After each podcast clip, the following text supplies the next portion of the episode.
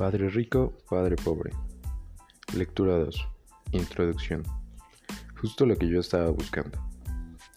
Mi esposo Mike estaba tan impresionado con Cash Flow, el nuevo producto educativo de Robert Kiyosaki estaba desarrollando, que hizo arreglos para que ambos practicáramos en una nueva prueba del prototipo.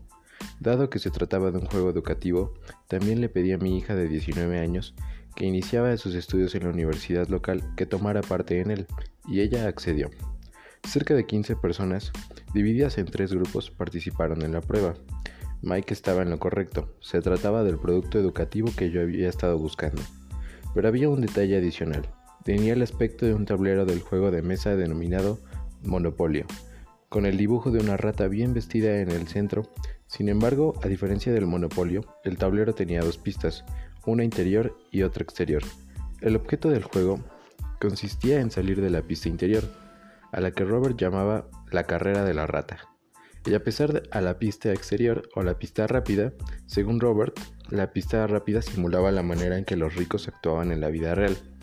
Robert definió a continuación la carrera de la rata. Para nosotros, si consideras la vida de una persona trabajadora con educación promedio, sigue un camino similar. El niño nace y va a la escuela, los orgullosos padres están emocionados porque el niño destaca, obtiene buenas o regulares calificaciones y es aceptado en la universidad. El niño se gradúa, quizás asiste al posgrado y entonces hace exactamente lo programado. Busca una carrera o trabajos seguros, el hijo consigue un empleo, quizá como doctor o como abogado, o se integra al ejército, o trabaja para el gobierno generalmente.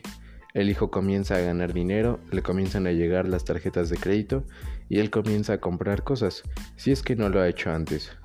Dado que tiene dinero para gastar, el chico asiste a lugares donde van otros jóvenes para conocer nuevas personas, para hacer citas y para a veces casarse. La vida es maravillosa entonces, porque actualmente tanto el hombre como la mujer trabajan. Dos ingresos son una bendición, se sienten exitosos, su futuro es brillante y deciden comprar una casa, un automóvil, una televisión, salir de vacaciones y tener niños. Llega el paquete feliz. Las necesidades de dinero son enormes. La feliz pareja decide eh, que sus carreras son de importancia vital y comienzan a trabajar más duro, en busca de ascensos y aumentos de sueldo. Los aumentos vienen, así como otro hijo y la necesidad de tener una casa más grande. Trabajan más duro, se convierten en mejores empleados, aún más dedicados, vuelven a la universidad para obtener habilidades más especializadas con el fin de ganar más dinero. Es posible que obtengan un segundo empleo.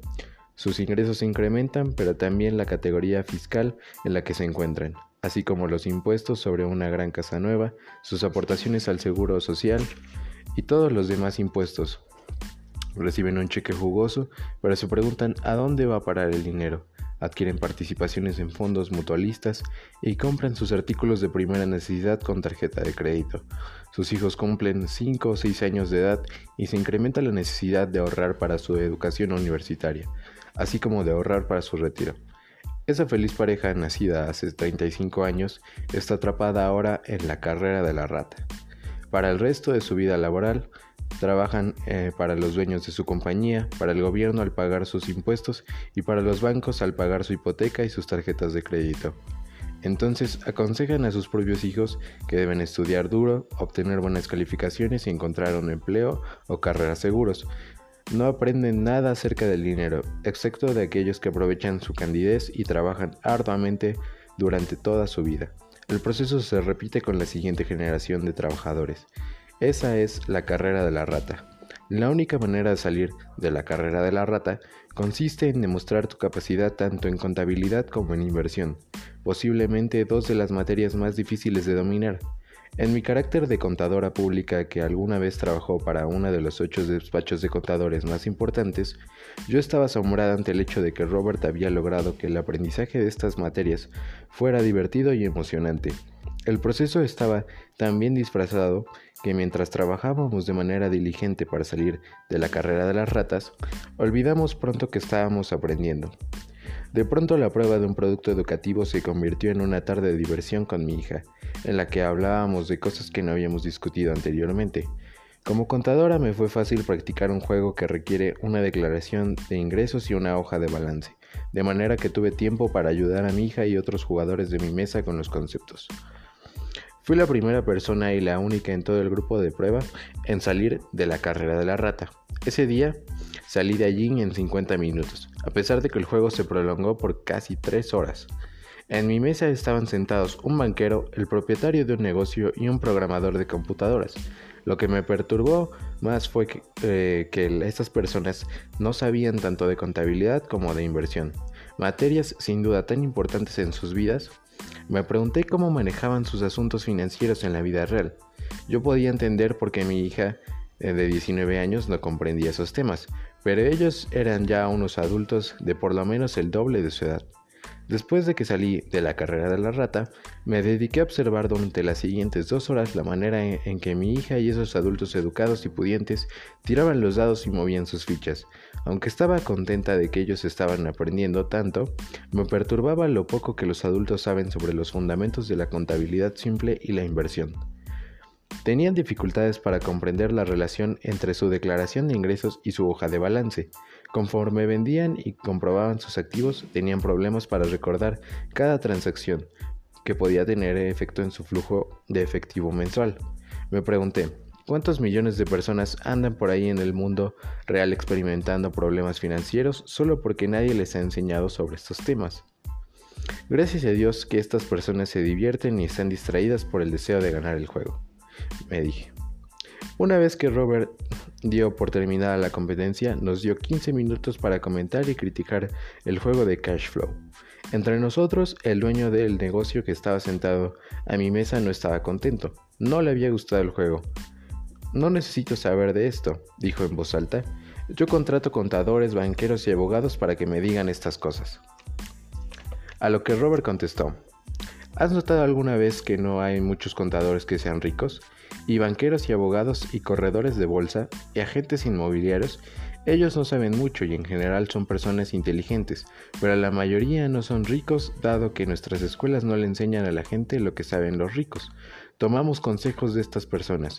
Sin embargo, un día vas manejando por la autopista, atrapado en el tráfico, tratando de llegar a tu trabajo, y miras a la derecha y puedes ver a tu contador atrapado en el mismo atascado de tráfico. Volteas a la izquierda y puedes ver a tu banquero. Eso debería decirte algo. Al programador de computadoras tampoco le había gustado el juego. Puedo comprar programas de computación que me enseñen esto.